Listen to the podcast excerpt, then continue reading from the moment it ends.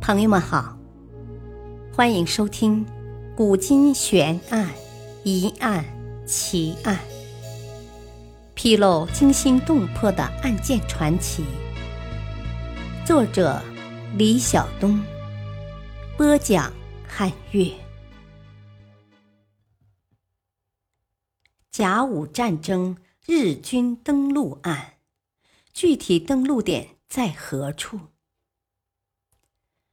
一八九八年，朝鲜爆发东学党起义，中日同时对朝鲜驻兵，以平息起义事件。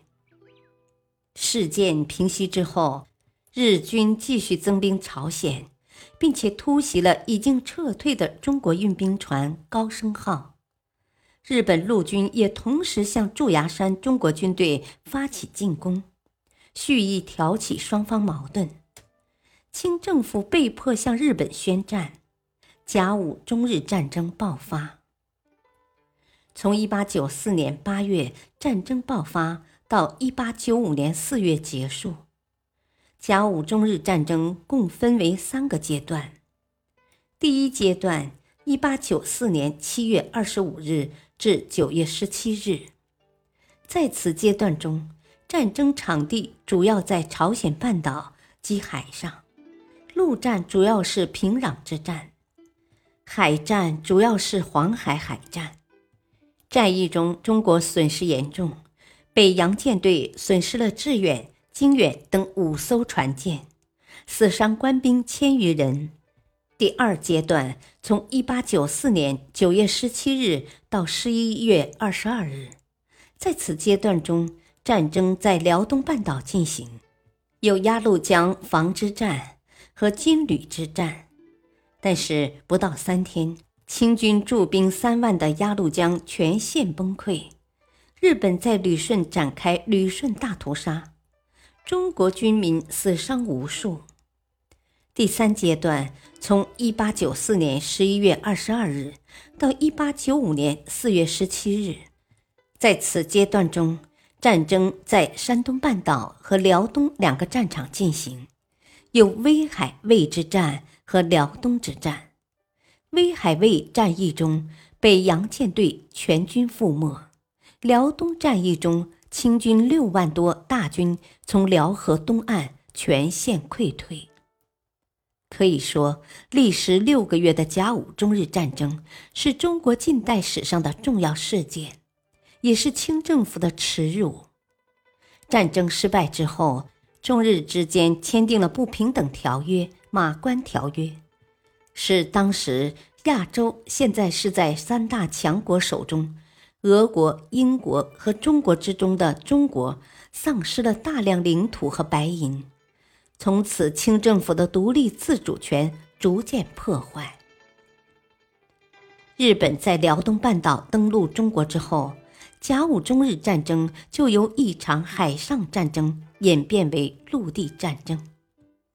可以确定的是，日本首先在山东登陆，然而具体位置又是哪里？关于具体登陆点，一直都是众说纷纭，莫衷一是。历来有四种说法。第一，山东荣成。持这种说法的是亲身经历过甲午中日战争的陈兆枪。陈兆枪在北洋舰队定远号上任职。据他所说，日军登陆的具体位置就在今荣成县城崖头东北八十多里的龙须岛西部。第二，龙须岛，这种说法主要来自惠城海军副王炳的记载。至十二月二十五日，即公元一八九五年一月二十日，我以水陆劲旅自龙须岛登岸，破荣城县城、宫桥头等隘。另外，海军提督丁汝昌致李鸿章的电报里也说，两船向龙须岛驶，二十二船。在灯塔处或两英里处或八英里游歌，必是倭船有登岸之举。由此，大多数人都比较信服此种观点。第三，落凤岗。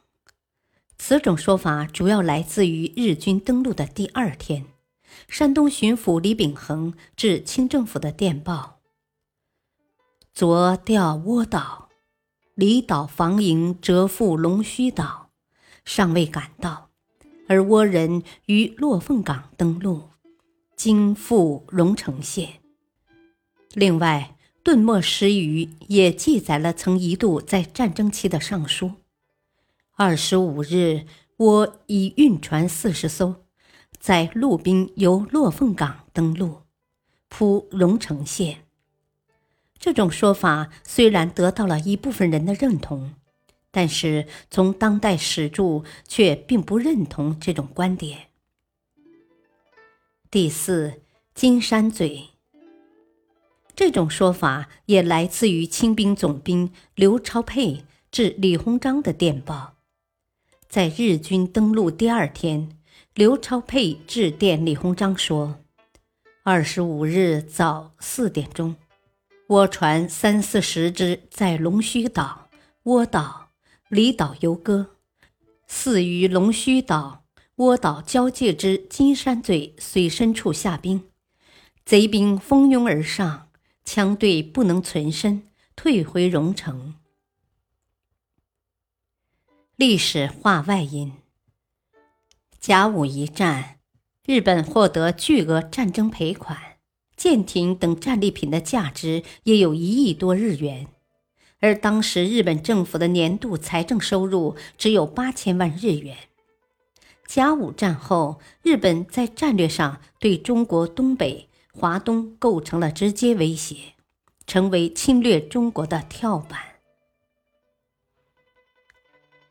感谢您的收听，再会。